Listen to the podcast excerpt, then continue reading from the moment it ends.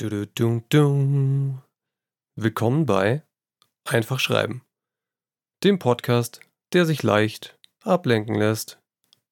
Hey, hey. Na, bereit für meinen wöchentlichen Strauß an Erfahrungen, Tipps, Meinungen, Inspirationen und allem, was der Autor von heute so braucht? Ja, wöchentlich stimmt ja gar nicht. Es sind schon wieder zwei Wochen vergangen seit der letzten Folge. Woran liegt das eigentlich? Mein Geständnis gibt's im Prolog aus dem Leben eines Schreibenichts oder Die Leiden des jungen Autors. Ja, Schande, Schande. Apropos Schande, Schande. Immer wenn ich dieses Schande, Schande sage oder denke, dann muss ich an diese Szene aus den Game of Thrones Verfilmungen denken. Als Queen Cersei ähm, ja, zur Buße nackt durch die Stadt getrieben wird und immer diese Glocke Shame, Shame ja, geht's noch jemand so? Egal. Klammer zu. Anyway, ja, eigentlich wollte ich diesen Podcast ja jede Woche veröffentlichen, no matter what. Ich bin ja ein großer Fan von dieser Philosophie. Mach's einfach, lass keine Ausreden gelten. Aber wie das im Leben so ist, ab und zu klappt's einfach nicht so, wie man es möchte. Was war los? Ja, Punkt 1. Ich habe gerade ziemlich viel zu tun in meiner Arbeit, für die ich auch bezahlt werde, im Gegensatz zu ja, meinem Hobby, dem kreativen Schreiben und diesem Podcast hier. Das hat einfach schon mal viele mentale Ressourcen bei mir geblockt. Darüber hinaus habe ich mir dann noch selber, Depp der ich bin, ein riesengroßes Päckchen auf die Schultern gepackt.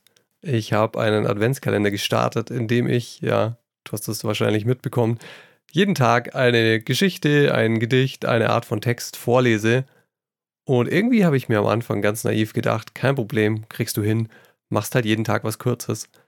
Aber in der Realität sieht das dann alles ein bisschen anders aus. Ich wollte nicht immer einen kurzen Text machen und das braucht natürlich Zeit. Und ja, ich will überhaupt nicht rumjammern. Ich habe es mir selber ausgesucht und außerdem macht es echt richtig, richtig viel Spaß. Aber es war einfach auch verdammt viel Arbeit on top von dem ganzen Advents- und Vorweihnachtshässel, den man sowieso ja schon stemmen muss. Und ich wollte dann auch nicht zwischendrin aufhören. Ich wollte es dann auch durchziehen. Und deshalb sind diese sogenannten normalen Folgen am Wochenende etwas zu kurz gekommen. Ich musste zweimal was ausfallen lassen. Und ich bin auch nicht so oft zum Schreiben gekommen, wie ich gern hätte. Mein Ziel war ja jeden Tag mindestens 30 Minuten kreatives Schreiben. Ja, ich habe es nicht so durchgezogen. Das Problem dabei ist, und das ist vielleicht auch ein guter Tipp an dich da draußen, Gewohnheiten, die man noch nicht so lange etabliert hat, an die sich also Körper und Geist noch nicht wirklich gewöhnt haben, die wird man auch ziemlich schnell wieder los, wenn man sie ein paar Tage vernachlässigt. Wenn man irgendwas schon jahrelang macht, kann man sich auch mal ein paar Auszeiten gönnen, aber wenn man e-, etwas erst ein paar Wochen macht, dann ist man schnell auch wieder draußen. Und da hatte ich selber auch diesen klassischen Denkfehler drin. Ich habe mir vorgenommen, jeden Tag 30 Minuten zu schreiben. Und wenn ich dann abends müde war und mir dachte, 30 Minuten schaffe ich sowieso nicht mehr, habe ich es dann oft gar nicht gemacht. Und das ist ein großer Fehler. Das sollte man nicht machen. Und dazu passt auch eine Erfahrung, die die Grinchin mit mir geteilt hat in einer E-Mail. Und zwar setzt sie sich jeden Tag hin und nimmt sich vor, fünf Minuten zu schreiben. Und fünf Minuten ist in der Regel ja eine Zeit, die, die man immer hat. Und wenn sie nicht weiter weiß, ich hoffe, es ist okay, dass ich diesen Tipp teile, Grinchin, ähm, wenn sie nicht weiter weiß, dann schreibt sie einfach einen Satz mit, jetzt gerade. Und es ist alles erlaubt zu schreiben. Also auch jetzt gerade habe ich absolut keinen Bock zu schreiben. Der Clou daran ist einfach, im Schreiben zu bleiben. Denn wenn man weiterschreibt, fällt einem irgendwann was ein, was einem auch wieder gefällt und Spaß macht und produktiv ist. Und davon werde ich mir jetzt etwas abschauen und in Zukunft vielleicht nicht mehr vornehmen, eine halbe Stunde zu schreiben, sondern überhaupt zu schreiben, fünf Minuten zu schreiben. Und dann wird es bei mir wahrscheinlich, wie bei der Grinchin auch, sowieso länger als fünf Minuten, wenn man dann im Flow ist und es richtig viel Spaß macht. Ja, das sind jetzt schon mal meine äh, Neujahrsvorsätze im Dezember. Kann man ja nie früh genug damit anfangen. Was ist noch passiert? Ich habe eine liebe lange Mail bekommen von Balthasar Bux mit ein paar Fragen zum Podcast und auch ein paar Erfahrungen aus seinem Schreibprozess, die er geteilt hat. Vielen Dank nochmal für diese Mail, Balthasar Bux. Kommen wir zu den Fragen. Er wollte unter anderem wissen, wie ich meinen Podcast vorbereite. Ob ich ein Skript habe, das ich dann Wort für Wort sozusagen einfach nur ablese, oder ob ich nur eine grobe Outline mache, ob ich drauf losplappere. Ja, also ich mag ja gern Strukturen. Ich bin gern vorbereitet. Ich bin schon auch mal spontan. Das ist jetzt vielleicht nicht meine herausragendste Eigenschaft. Wobei, ja, kommt immer auf die Situation drauf an. Wir Menschen sind ja nicht schwarz oder weiß. Aber wenn es um einen Podcast geht, dann bin ich eher der strukturierte Typ. Das heißt, ich mache mir vorher eine Art Outline. Ich habe den Podcast ja in die verschiedenen Teile unterteilt. Prolog und diese Kapitel 1 bis 3 und dann noch das Nachwort. Und daran hangele ich mich entlang. Ich habe da diese Vorlage in meiner Cloud rumliegen, die kopiere ich und dann füge ich Inhalte ein, nach gut dünken, was mir gerade in der Woche begegnet. Ich habe auch ein riesiges Dokument mit Ideen, die ich in den letzten Jahren gesammelt habe und Fragen rund ums Schreiben. Daraus bediene ich mich immer. Und diese Outline besteht in der Regel eher aus Stichpunkten. Ich lese jetzt hier auch nicht Satz für Satz was vor. Ich glaube, in den ersten Podcast-Folgen, in der allerersten, habe ich das fast so gemacht, weil da war ich einfach noch nervös, hatte noch nicht so das richtige Gefühl dafür. Aber mittlerweile spreche ich lieber frei. Ich finde, man hört das sonst auch, wenn das alles vorgelesen wird. Aber wie das so ist, wenn man losläuft, wenn man spazieren geht, dann nimmt man doch mal einen Umweg, weil die eine Straße irgendwie schöner ausschaut, weil auf der anderen Straßenseite gerade die Sonne scheint und man nicht im Schatten laufen will. Man läuft in den Park rein, den man gerade zum ersten Mal entdeckt hat, oder geht bummeln in einem neuen Geschäft. Sprich, ich bleibe selten genau auf dem Weg, den ich mir vorgenommen habe. Es ist aber trotzdem gut, so eine Art Landkarte dabei zu haben, damit ich mich nicht verlaufe. Das Aufnehmen selber ist bei mir dann eine Art Stop-and-Go-Prozess. Also ich spreche los und wenn ich mich dann verhasple oder wenn ich das Gefühl habe, ich habe jetzt totalen Schmarrn erzählt, mache ich Stopp, lösche es nochmal und fange von neuem an. Manchmal geht das ein paar Minuten lang gut, manchmal geht es nur ein paar Worte lang gut und so komme ich wie das Eichhörnchen Nüsschen für Nüsschen Teil für Teil zu der kompletten Podcast-Folge. Für mich hat sich einfach gezeigt, dass das für mich am effizientesten ist, dieser Prozess. Wenn ich jetzt einfach drauf losplappere, 20, 30 Minuten, mir hinterher alles nochmal anhören muss, die schlechten Teile rausschneiden, dann dauert das ewig und das Ergebnis ist auch nicht so gut, weil manches dann auch gar nicht so gut zusammenpasst im Nachhinein und dann muss man wieder hingehen, was Neues aufnehmen, irgendwo einfügen. Das wirkt dann auch überhaupt nicht organisch gewachsen. Also dieses Stop-and-Go aufnehmen hat sich für mich ganz gut bewährt. Und ich nutze dazu das Programm Audacity, für das ich an dieser Stelle gern auch ähm, unbezahlt Werbung machen will. Das ist, soweit ich weiß, ein Open Source Tool. Zumindest kann man es sich kostenlos herunterladen. Ich finde das einfach mega, was man da bekommt, ohne irgendwas zahlen zu müssen. Wahnsinn. Also für jeden, der irgendwie Audioaufnahmen machen will, kann ich Audacity nur empfehlen. Und am Ende ist so eine Podcast-Folge dann nie hundertprozentig, wie ich sie mir vorher vorgestellt habe. Das ist aber auch schön, sonst wäre es irgendwie langweilig. Und anders geht es auch nicht, weil sonst kommt eine Folge, glaube ich, sehr künstlich rüber. Wenn man die komplett durchgeskriptet hat und sich dann an alles hält, was man vorher dachte. Es ist auch so, dass beim Reden einem ja auch Ideen kommen. Also ich habe ja auch schon ein paar Mal so als Tipp rausgehauen, lies deine Texte laut durch, dann fällt dir auch auf, was funktioniert und was nicht. Und beim Podcast machen geht es mir da genauso. Erst wenn ich auch was laut sage, merke ich, ob das gut klappt, meiner Meinung nach zumindest. Und dieses Lautsprechen an sich ist auch eine Art Kreativitätsbooster. Also bekommen dann wirklich beim Sprechen einfach auch noch Ideen. Jo, soweit ein Blick hinter die Kulissen. Jetzt möchte ich mich noch kurz diesem Thema widmen, dass ich mich ablenken lassen habe von dem Podcast und auch vom Schreiben. Denn mit dieser Frage habe ich mich in den letzten Wochen ein bisschen auseinandergesetzt, weil ich eine Lösung dafür finden möchte. Und diese Lösung skizziere ich dir gerne in Kapitel 1 Mindset und Schreibphilosophie. Ich mach's mal ganz kurz. Eine der wichtigsten Fähigkeiten unserer Zeit ist für mich, sich auf eine Sache konzentrieren zu können.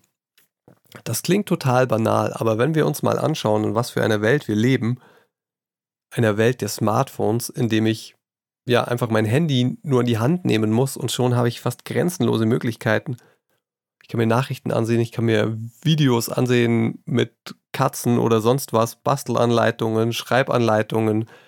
Ich kann mit Leuten kommunizieren, sei es in Textform oder auch als Videocall. Ich kann auch Sachen produzieren, in Social Media Bilder hochladen. Ich kann was malen. Ich kann von AI-Apps Gemälde erstellen lassen mit Stichworten. Die Möglichkeiten sind grenzenlos. Wir tragen sie immer in der Hosen- oder Handtasche dabei und sie sind nur einen Griff entfernt. Und das führt in der Realität dazu, dass wir oder ich sag mal ich, ich mich oft leicht ablenken lasse, weil es ja eben so einfach ist. Ich habe an mir auch beobachtet, dass der Griff zum Smartphone zu einer Art Übersprungshandlung geworden ist. Vielleicht kommt dir das auch bekannt vor. Wenn ich beispielsweise vor einer Aufgabe stehe, die nicht ganz leicht zu bewältigen ist, und ich an einen Punkt komme, an dem ich nicht weiter weiß, greift meine Hand automatisch fast schon zum Smartphone und öffnet zum Beispiel eine Nachrichten-App wie Spiegel Online. Und mir geht es dabei fast so wie beim Alien Hand Syndrom. Ich habe auf einmal das Handy in der Hand und frage mich so, äh, Moment, was ist gerade passiert? Aber man kann sich natürlich auch von anderen Sachen wunderbar ablenken lassen. Das muss nicht das Smartphone sein. Ein gutes Beispiel, eine zu lange To-Do-Liste. Und ich bin zwar nicht der Erfinder der zu langen To-Do-Listen, aber definitiv einer, der sie fleißig weiterentwickelt. Wie kann man sich von zu langen To-Do-Listen ablenken lassen? Ganz einfach. Ich habe eine To-Do-App auf meinem Handy, die hat 30 bis 40 To-Dos. Allein schon der Prozess, eine Aufgabe daraus auszuwählen, dauert ewig, weil ich jedes Mal durchscrollen muss und mir natürlich dabei auch überlegen muss, was ist jetzt am wichtigsten oder worauf habe ich am meisten Lust. In der Zeit, bis ich eine Aufgabe überhaupt ausgewählt habe, hätte ich wahrscheinlich schon eine kleine Aufgabe erledigen können. Das ist doch total absurd. Aber worauf will ich eigentlich hinaus? Ich will darauf hinaus, dass Fokus in unserer Zeit so wichtig ist, weil wir zum einen ständig abgelenkt werden, sei es durch das Smartphone, und zum anderen so unglaublich viele To-Dos auf unseren Listen haben, die wir niemals alle abarbeiten können. Aber was ist die Lösung? Die Lösung ist, sich zu konzentrieren, radikal zu priorisieren, sich zu überlegen, welche Aufgabe ist für mich am wichtigsten. Das heißt, welche Aufgabe bringt mich bei dem Ziel, das ich eigentlich erreichen möchte, am weitesten. Dazu muss man natürlich auch wissen, welches Ziel will ich eigentlich erreichen. Das wäre für mich der erste Schritt, erstmal zu überlegen, hey, was möchte ich jetzt eigentlich? Wo soll die Reise hingehen? Wenn mein Ziel zum Beispiel heißt, ich möchte beim Schreiben weiterkommen oder vielleicht konkret, ich will in zwei Wochen eine Kurzgeschichte schreiben oder in einem Jahr einen Roman, wenn ich mir das als Ziel bewusst mache und ich mich dann dabei ertappe, dass ich Adventskalenderfolgen aufnehme, die zwar echt mega viel Spaß machen, aber die mich dabei eigentlich gar nicht weiterbringen, dann ist das für mich ein Stoppsignal. Dann kann ich sagen, okay, pass auf, das bringt dich bei dem Ziel nicht weiter Nimm eine andere Aufgabe und streich diese Aufgabe vielleicht komplett von deiner To-Do-Liste. Und weißt du, was aus meiner Sicht das größte Missverständnis in puncto Zeitmanagement ist? Ja, es kommt ein kluger Gedanke, wie ich finde, auf den ich nicht selber gekommen bin, sondern den habe ich gelesen in einem Interview mit dem Autor Oliver Bergman. Oliver Bergman ähm, ist ein Journalist. Ich glaube, er hat sehr viel für den Guardian geschrieben eine Kolumne mit so Selbstoptimierungstipps. Und der hat vor nicht allzu langer Zeit ein Buch zum Thema Zeitmanagement herausgebracht, das in der deutschen Übersetzung 4000 Wochen heißt. Und 4000 Wochen ist die Zeit, die wir alle durchschnittlich auf der Erde sind. Also unsere durchschnittliche Lebenszeit. Worauf will er hinaus? Er will darauf hinaus zu sagen, pass auf, du hast ein festes Kontingent an Zeit. Mehr gibt's nicht. Überleg dir einfach gut, wie du diese Zeit verbringen möchtest. Und das bedeutet, priorisiere. Überleg, welche To-Dos willst du wirklich machen. Denn laut Bergman ist das große Missverständnis bei Zeitmanagement-Fragen, dass man denkt, Zeitmanagement bedeutet, ich muss mehr Aufgaben effizienter erledigen, also mehr Aufgaben in weniger Zeit. Aber das ist eine folgenschwere Fehlannahme, denn wenn du so vorgehst, erledigst du bestimmt mehr Aufgaben in weniger Zeit. Aber du bist trotzdem niemals fertig. Denn deine Liste an To-Dos, ist in der Regel so lang, dass sobald du eine Sache erledigt hast, die nächste nachrutscht. Es geht nicht darum, möglichst viel zu erledigen, weil man niemals fertig werden kann, sondern es geht darum, die richtigen Sachen als erstes zu erledigen. Die Sachen, die den größten Einfluss auf dein Leben haben, auf dein Glück, auf deine Zufriedenheit, meinetwegen auch auf deine Produktivität. Die Kunst besteht also eher darin, diese Sachen zu erkennen. Und das schließt mit ein, dass man sich selber kennt, dass man weiß, was ist mein Ziel, was ist mir wichtig, wo soll meine Reise hingehen. Egal ob das jetzt Beruf, Familie, Hobby oder sonst was betrifft, es ist immer dieselbe Frage, was ist mir am wichtigsten? An dieser Stelle kommt noch eine weitere Idee ins Spiel, und zwar das sogenannte Pareto-Prinzip. Vielleicht hast du davon auch schon mal gehört. Der Name geht zurück auf den Italiener Wilfredo Pareto, der Anfang des 20. Jahrhunderts herausgefunden hat, dass in Italien 80% des Bodens von 20% der Bevölkerung besessen werden. Also 20% der Menschen besitzen 80% des Grundbodens. Angelehnt an diese Erkenntnis hat man herausgefunden, dass oftmals 80% der Ergebnisse einer Aufgabe zum Beispiel mit 20% des Aufwands erreicht werden. Das heißt, nach den 20% Aufwand haben wir 80% der Ergebnisse erreicht und danach verbringen wir die restlichen 80% der Zeit damit, die restlichen 20 zu erreichen. Und das ist auf den ersten Blick doch ein ziemliches Missverhältnis. Ob das jetzt wirklich auf jede Aufgabe so zutrifft, sei mal dahingestellt, aber der Grundgedanke dahinter ist wirklich wertvoll, denn er besagt, dass man in der Regel mit einem geringen Aufwand schon relativ viel erreicht und sich deshalb überlegen sollte, ob man danach noch einmal einen viel größeren Aufwand erbringen möchte, um sozusagen die Ergebnisse zu perfektionieren, oder ob die 20% ausreichen und man einfach zur nächsten Aufgabe geht. Wenn man diesem Prinzip folgt, könnte man ableiten, dass wir bereits mit 20% der Aufgaben auf unserer To-Do-Liste 80% der gewünschten Ziele erreichen. Und dann können wir uns ja fragen, wollen wir jetzt wirklich nochmal viermal so viel Zeit aufbringen für die restlichen 20%? Worauf ich raus will, ist genau der Gedanke vom Anfang. Das Wichtigste ist zu priorisieren. Was ist wirklich wichtig für mich? Was bringt mich wirklich meinem Ergebnis nahe?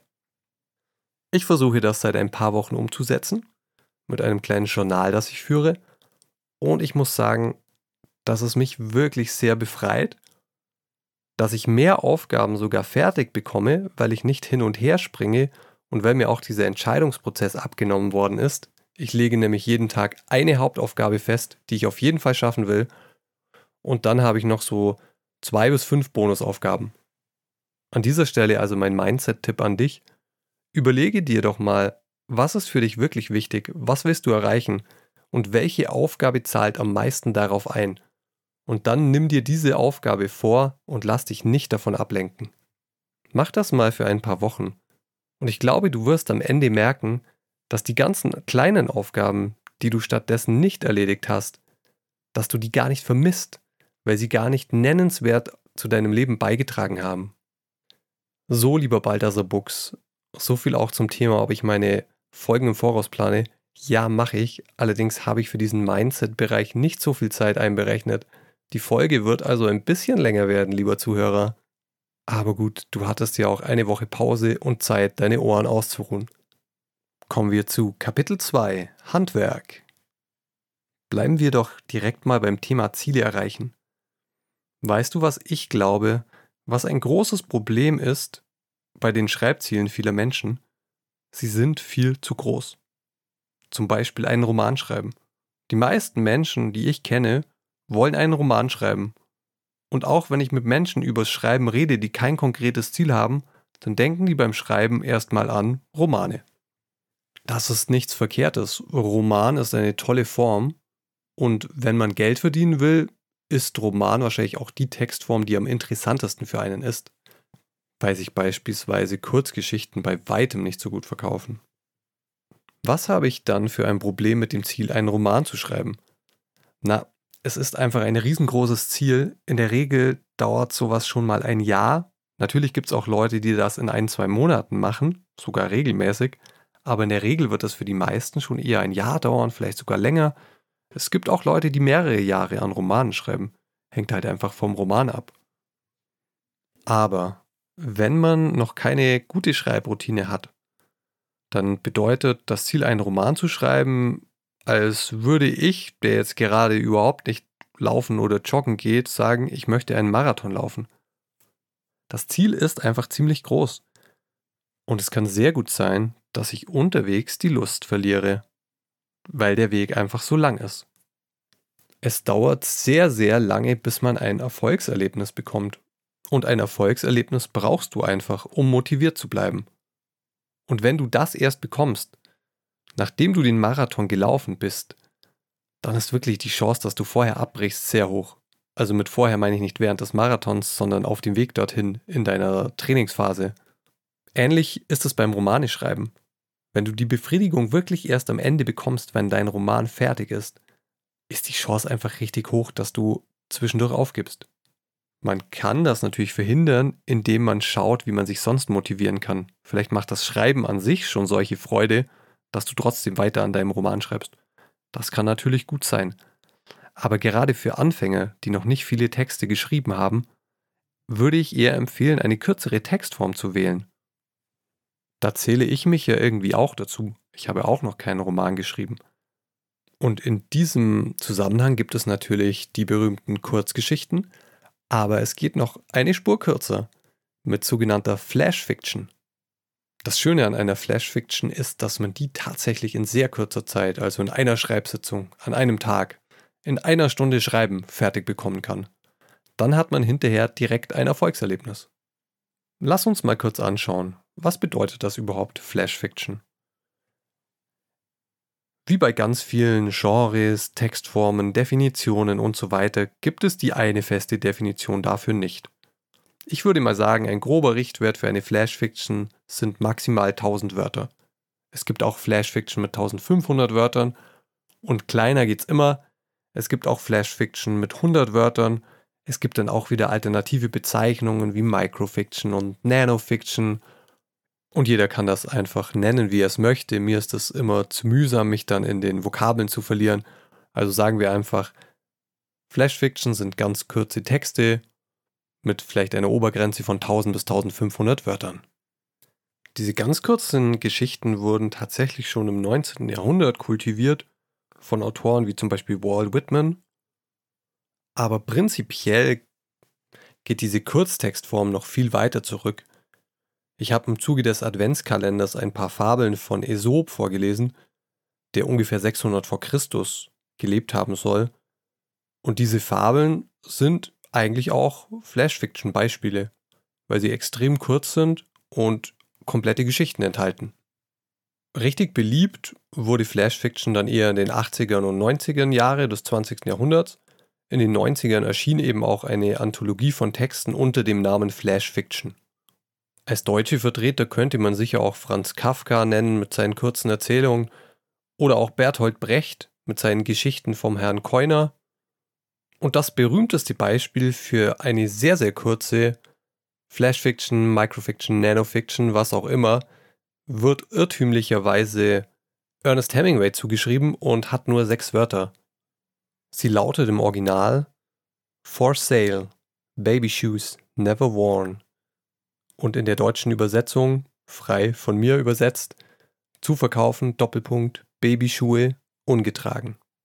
Dieses Beispiel ist sehr dankbar, weil es schnell erzählt ist und weil es aus meiner Sicht eine sehr, sehr starke Wirkung hat. Es besteht nur aus sechs Worten, aber im Kopf entsteht eine ganze Geschichte. In meinem Kopf zumindest läuft direkt ein Film ab. Man fragt sich, warum wurden die Schuhe nie getragen? Wer hat das Schild aufgestellt? Was ist passiert? Und ich denke, das ist eine der herausragenden Eigenschaften von Flash Fiction, dass ein großer Teil der Geschichte in deinem Kopf abläuft. Er wird durch den Text eher getriggert. Das heißt, der Text hat viel Interpretationsspielraum. Was Flash Fiction in der Regel auch auszeichnet, ist ein sehr pointiertes Ende. Das Ende kommt abrupt, kommt überraschend und lässt einen immer mit sehr starken Assoziationen, Gedankenspielen, Vermutungen zurück. Entsprechend ist auch der letzte Satz in einer Flash-Fiction von sehr, sehr großer Bedeutung. Ja, und wie geht man jetzt ran, wenn man eine Flash-Fiction schreiben will? Ich habe dazu ein paar Ideen. Eine Sache, die mir besonders erwähnenswert erscheint, ist, was macht eine Flash-Fiction aus? Eine Flash-Fiction macht unter anderem aus, dass es eine vollständige Geschichte sein muss. Und das bringt uns zu der zentralen Frage, was ist denn eine vollständige Geschichte? Was definiert eine Geschichte? Was macht eine Geschichte überhaupt aus? Ich finde diese Frage deshalb so spannend, weil wir sie ja bei jeder Art von Geschichte stellen können. Egal ob das Flash, Kurzgeschichte, Roman, Spielfilm, Theater oder sonst was ist. Und die Antwort darauf kann uns helfen, eine gute Geschichte zu schreiben und herauszufinden, wann eine Geschichte nicht gut ist. Ich möchte dazu ein paar Gedanken mit dir teilen, die ich im Buch Story von Robert McKee gelesen habe. Wie der Titel erahnen lässt, geht es darin ums Geschichtenerzählen. Robert McKee fokussiert sich eigentlich auf Drehbücher, aber die Prinzipien, die er in seinem Buch vorstellt, lassen sich aus meiner Sicht auf alle Arten von Geschichten übertragen. Die Betonung liegt hier auf dem Wort Prinzipien, denn ausdrücklich, so schreibt es auch McKee selber, geht es hier nicht um Regeln. Es geht nicht um ein so ist es richtig und anders ist es falsch, genauso musst du es machen, Nein, es geht hier um Prinzipien, die sich über Jahrhunderte, Jahrtausende beim Geschichtenerzählen bewährt haben, weil sie gut funktionieren, weil sie fesselnde Geschichten hervorgebracht haben. Und wie immer, diese Prinzipien, die kann man sich ansehen, die kann man für sich selber ausprobieren und wenn sie für einen funktionieren, hurra, und wenn sie für einen nicht funktionieren, dann legt man sie einfach zurück in die Werkzeugkiste und probiert was anderes aus. Es ist übrigens auch nicht so, dass Robert McKee diese Prinzipien erfunden hätte eher so, dass er sie zusammengetragen hat. Aber ganz ehrlich, mir ist es am Ende auch immer egal, ob jemand diese Tipps selber erfunden hat. Ich will sie ja anwenden. Ich will ja keinen wissenschaftlichen Aufsatz schreiben, wo ich Quellen zitieren muss. Also hier ein paar zentrale Gedanken von Robert McKee zum Thema, was Geschichten ausmacht, von denen ich glaube, dass sie uns beim Schreiben von Flash Fiction helfen können. Also zum einen ganz zentral, ganz fundamental gedacht, für Robert McKee ist eine Geschichte etwas, das beim Publikum Emotionen auslöst, also zentraler Begriff Emotionen. Und diese Emotionen werden ausgelöst, indem das Publikum diese Geschichte erlebt. Man erzählt sie so gut, dass das Publikum sie wirklich erlebt. Ich glaube, daraus leitet sich auch oft dieser Hinweis Show, don't tell ab. Also sag den Leuten nicht, was passiert, sondern lass sie es erleben, indem du zum Beispiel eine Szene beschreibst. Und diese These lässt sich tatsächlich durch Wissen aus der Hirnforschung unterstreichen. Mit dem sogenannten Spiegelneuronen. Denn wenn man sich das Gehirn von Menschen anschaut, während sie beispielsweise eine Geschichte lesen oder einen Film sehen, dann stellt man fest, in ihrem Gehirn sind dieselben Areale aktiv, als würden sie die Handlung, die sie nur sehen, selber ausführen. Also wenn ich beobachte, wie jemand Tischtennis spielt, sind bei mir im Gehirn dieselben Areale aktiv, als würde ich selber Tischtennis spielen. Und wenn jemand im Film vor einem Monster davon rennt, sind in meinem Kopf dieselben Areale aktiv, als würde ich selber davonlaufen. Und das erklärt, warum wir so tief in eine Geschichte eintauchen können, dass unser eigener Puls hochgeht, obwohl wir selber doch auf der sicheren Couch sitzen und wissen, dass uns dieses Monster hier überhaupt nichts anhaben kann. Wir sind einfach so in der Geschichte drin. Besser gesagt, wir sehen diese Geschichte nicht nur, wir lesen sie nicht nur, wir erleben diese Geschichte tatsächlich in einer Art Simulation in unserem Gehirn.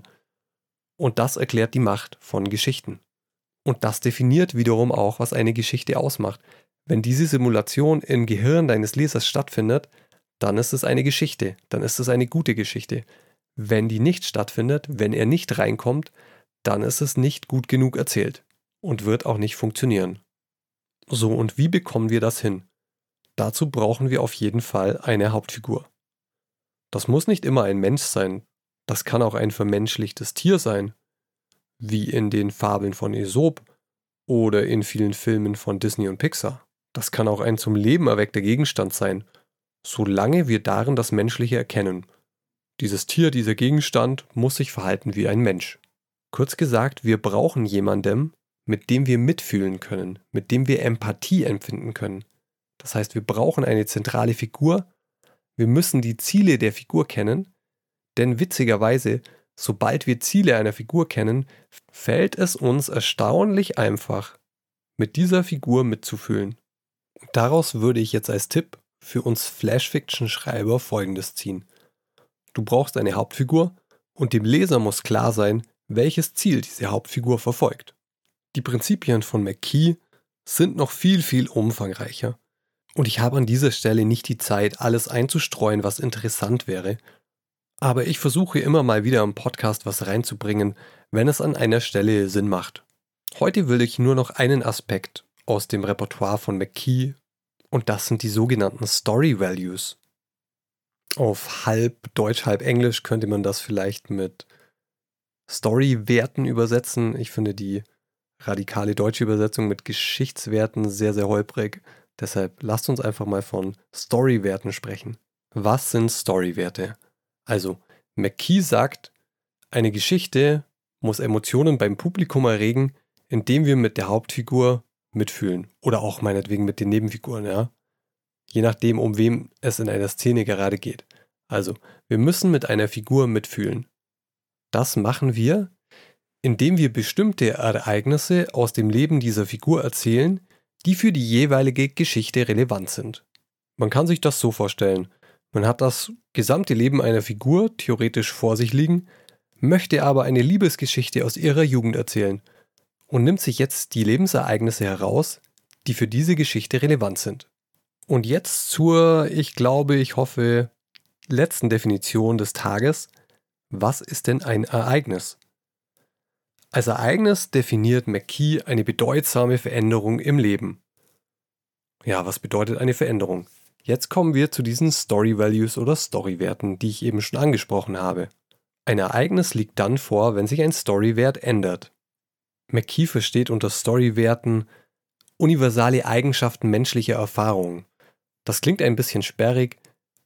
Man könnte sagen, es sind Gegensatzpaare, ja, zentrale Erfahrungen. Sowas wie Leben und Tod, Liebe und Hass, Wahrheit und Lüge, Mut und Feigheit, Selbstbewusstsein und Unsicherheit. Von diesen Paaren gibt es sehr viele, wahrscheinlich nicht unendlich, denn die Arten menschlicher Erfahrung sind ja doch irgendwie begrenzt, aber es gibt mehr, als ich hier jetzt aufzählen möchte. Eine Geschichte zu erzählen bedeutet also, sich einen Storywert eines dieser Gegensatzpaare herauszusuchen das im Leben einer Figur eine entscheidende Rolle gespielt hat. Und um die Entwicklung dieses Wertes dreht sich die gesamte Geschichte. Nehmen wir doch mal als prominentes Beispiel Harry Potter her. Bei Harry Potter könnte es zum Beispiel um den Wert Zugehörigkeit gehen. Also dazugehören, nicht dazugehören. Er ist am Anfang in einer Familie, zu der er eigentlich nicht gehört. Er kommt dann an eine Schule, an der er sich wieder als Außenseiter fühlt. Und sein Ziel ist es, dazuzugehören. Darum dreht sich zumindest im ersten Band ganz viel. Auf die gesamte Harry Potter-Reihe könnte man vielleicht als Storywert auch Selbstbewusstsein versus Unsicherheit. Am Anfang ist Harry total unsicher. Er kommt in diese Zaubererwelt, in der er berühmt ist, und denkt, jeder erwartet, dass er extrem gut zaubern kann, aber da er in der nicht magischen Welt aufgewachsen ist, hat er bisher von Zauberei überhaupt nichts mitbekommen und hat Angst, dass er sich total blamiert. Doch mit der Zeit bekommt er immer mehr Selbstbewusstsein, natürlich auch mit einigen Rückschlägen, und am Ende, und jetzt kommt ein großer Spoiler, und jeder, der Harry Potter noch nicht gelesen hat oder die Filme nicht gesehen hat und dieses noch tun möchte, der sollte jetzt einfach weghören, denn das ist wirklich der größte Spoiler der gesamten Geschichte. Man könnte sagen, dass Harry am Ende des siebten Teils, wenn er bereit ist, sein eigenes Leben zu opfern, quasi anerkennt, okay, es gibt keinen anderen Weg, ich muss mich hier opfern, dass er dann das Maximum an Selbstvertrauen gewonnen hat, das ein Mensch überhaupt haben kann. Er weiß, wer er ist, er kennt seinen Wert, er weiß, was er kann und was er nicht kann, und er weiß, was er tun muss. Es gibt für ihn keine Unsicherheit mehr. Es gibt für jede Geschichte verschiedene Werte, aber es gibt in der Regel immer einen Wert, der sich auf die Geschichte als großes Ganzes bezieht. Das Schöne an den Prinzipien von McKee ist, dass sie modular aufgebaut sind. sozusagen als Bausteine, die sich in einer Geschichte immer wieder wiederholen. Er unterteilt eine Geschichte in Akte, unterteilt Akte in Sequenzen und unterteilt Sequenzen in Szenen. Und Szenen sind für McKee der kleinste Ereignisbaustein. Die kleinste Einheit, in der ein Story Value Change, also ein Wechsel des Storywerts stattfinden muss. Er sagt auch ganz klar, wenn in einer Szene kein Wechsel von einem Storywert stattfindet, dann ist es keine Szene, sondern reine Exposition und dann muss man diese Szene überarbeiten, bis dieser Wechsel stattfindet. Das heißt auf Harry Potter und auf alle Romane übertragen, es gibt in der Gesamtheit der Geschichte Wechsel von diesen Storywerten, das sind die ganz massiven Wechsel und es gibt auch die kleinen Wechsel in den einzelnen kleinen Bausteinen der Geschichte. Und entsprechend lässt sich dieses Prinzip aus meiner Sicht genauso auf Flash Fiction herunterbrechen. Denn wenn eine Flash Fiction für sich beansprucht, eine vollwertige Geschichte zu sein, dann brauchen wir ein Ereignis. Dann brauchen wir selbst in dieser kurzen Geschichte einen Wechsel des Storywerts. Was bedeutet das jetzt, wenn du eine Flash Fiction schreiben willst? Lass mich zum Abschluss ein paar Tipps zusammenfassen. Zum einen ein paar von McKees Prinzipien, zum anderen noch ein paar ergänzende Tipps. Also hier sind meine Tipps zum Schreiben von Flash Fiction. Erster und überhaupt wichtigster Tipp immer, nicht nur im Beispiel von Flash Fiction, habe Spaß beim Schreiben. Ich bin jetzt etwas theoretisch geworden und habe versucht, dir kluge Ratschläge von McKee weiterzugeben, zu übersetzen. Aber das sind nur Ratschläge, das sind nur Prinzipien. Probier sie aus, wenn sie sich für dich gut anfühlen. Wenn nicht, dann lass sie beiseite und versuch es auf eine andere Art und Weise.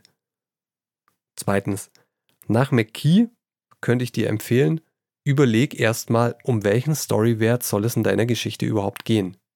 Oder wenn du schon eine Idee im Kopf hast, vielleicht eine Szene oder vielleicht auch das Ende der Geschichte, denn auch wenn man ein Ende im Kopf hat, kommt man bei einer Flash-Fiction sehr weit, denn wie vorher schon erwähnt, das Ende ist von zentraler Bedeutung, es sollte sehr pointiert sein. Also wenn du das im Kopf hast, dann kannst du dir mal überlegen, um welchen Storywert geht es eigentlich. Und dann überlege dir, wie schaut dieser Wert am Anfang aus und wie schaut er am Ende aus. Er sollte sich unterscheiden denn sonst haben wir keine Geschichte. Und so ein Wertwechsel, der wird immer durch Konflikte erreicht. Da Flash Fiction sehr kurz ist, reicht vielleicht ein Konflikt. Konflikt bedeutet ja immer, Figur A will etwas und wird dabei von Figur B gehindert, vielleicht auch von der Umwelt gehindert. Das kann ja auch sowas sein wie ein Sturm. Aber diesen Konflikt braucht es und durch ihn findet die Veränderung statt. Und das kann natürlich auch ein innerer Konflikt sein. Eine Figur kann sich auch selber als Gegenspieler haben. Wichtig ist nur, du brauchst die Veränderung des Storywerts und dazu brauchst du einen Konflikt. Sonst hast du keine Geschichte. Zumindest laut McKee. Das waren Tipps für einen guten Plot. Jetzt aber noch ein paar allgemeinere Sachen. Flash Fiction findet in einem sehr engen Rahmen statt. Das bedeutet wenige Figuren. Ich würde dir empfehlen maximal zwei Figuren. Wähle eine sehr kurze Zeitspanne aus. Wähle einen oder maximal zwei Orte aus, an denen das Ganze spielt. Ich würde dir außerdem empfehlen, die Geschichte nicht zu kurz zu machen. Aus meiner Erfahrung ist es viel schwieriger, in 100 Worten eine gute Geschichte zu erzählen, als in 1000. Deshalb würde ich hier raten, lieber etwas länger zu schreiben. Aber Flash Fiction ist ja relativ schnell geschrieben, das heißt, man kann hier natürlich auch ein bisschen spielen und wenn man möchte, immer kürzer werden. Und du kannst auch eine Geschichte nehmen und versuchen, sie immer weiter einzudampfen und schauen, wird sie besser oder wann funktioniert sie nicht mehr. Daraus kann man dann viel drüber lernen, was die Geschichte braucht, damit sie ja wirklich funktioniert. Du hast in der Regel keine Zeit für eine große Vorgeschichte. Eine Möglichkeit, wie man das umgehen kann, wenn man trotzdem eine Art Vorgeschichte braucht, ist in kurzen Flashbacks, die sollten aber wirklich sehr kurz sein.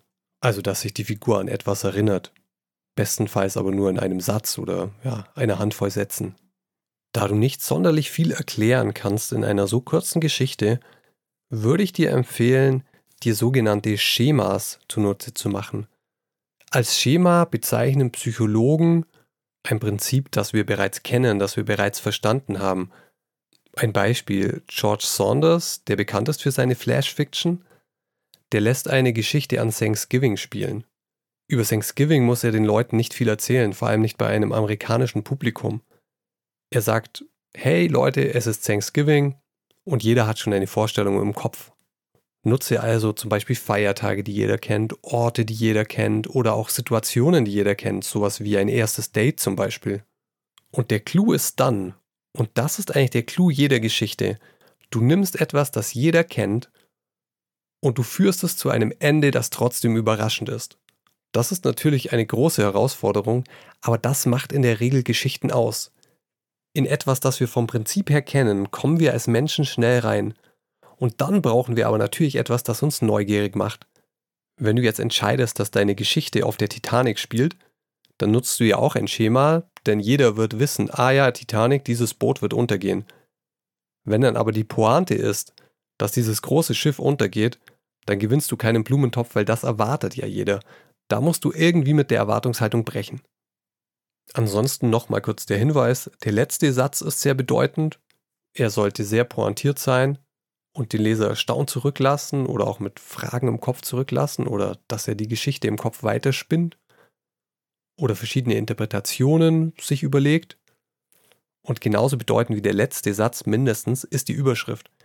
In einem so kurzen Text kannst du mit der Überschrift schon sehr viel bewirken, eine bestimmte Erwartungshaltung zum Beispiel festlegen. Und einen Tipp muss ich natürlich noch geben, in einem so kurzen Text zählt jedes Wort. Das heißt, du brauchst in der Regel eine relativ dichte Sprache und ich würde dir empfehlen, versuche mit starken Bildern zu arbeiten. Etwas, das direkt eine Emotion auslöst, wenn man es liest. Und wenn es um die Erzählperspektive geht, dann hat sich eine Ich-Perspektive bewährt, weil du durch eine Ich-Perspektive den Leser sehr schnell in die Geschichte mit reinholst. Das geht in der Regel schneller, als wenn du in der dritten Person schreibst, wobei das natürlich alles auch möglich ist. Weil das jetzt alles sehr viel Theorie war und man doch am besten aus der Praxis lernt, lasse ich dir in die Show Notes ein paar Links zu Flash Fiction im Internet da. Also kostenlose Flash Fiction, die du einfach lesen kannst, ohne was bezahlen zu müssen. Sorry, wenn es alles auf Englisch ist, aber im englischsprachigen Bereich gibt es einfach viel mehr Portale, die sowas zur Verfügung stellen. So, jetzt nach diesem Marathon kommen wir zu Kapitel 3 Inspiration, Fundstücke, Writing Prompts und Co. Als Fundstück habe ich dir heute ein paar Links zu Flashfiction von berühmten Autoren eingefügt. Auch die findest du in den Show Notes. Darunter zum Beispiel A Haunted House bei Virginia Woolf, Everyone Cried bei Lydia Davis, Sticks bei George Saunders oder Die Fabeln von Aesop. Und als konkretes Writing Prompt, falls du dir eine Hausaufgabe wünschst, Schreibe eine Flash-Fiction mit maximal 1000 Wörtern und in dieser Flash-Fiction entdeckt jemand an seinem Schlüsselbund einen Schlüssel, den er nicht kennt. Da kann man doch was draus machen, oder? Ich hätte auch schon ein paar Ideen. So, jetzt aber schnell zum Nachwort.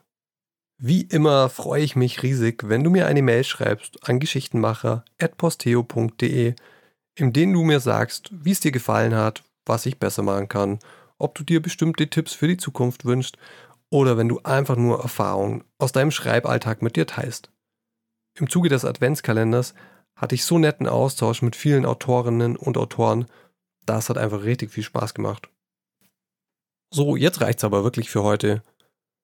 Auf, auf, schnapp dir einen Stift und schreib los. Wir hören uns.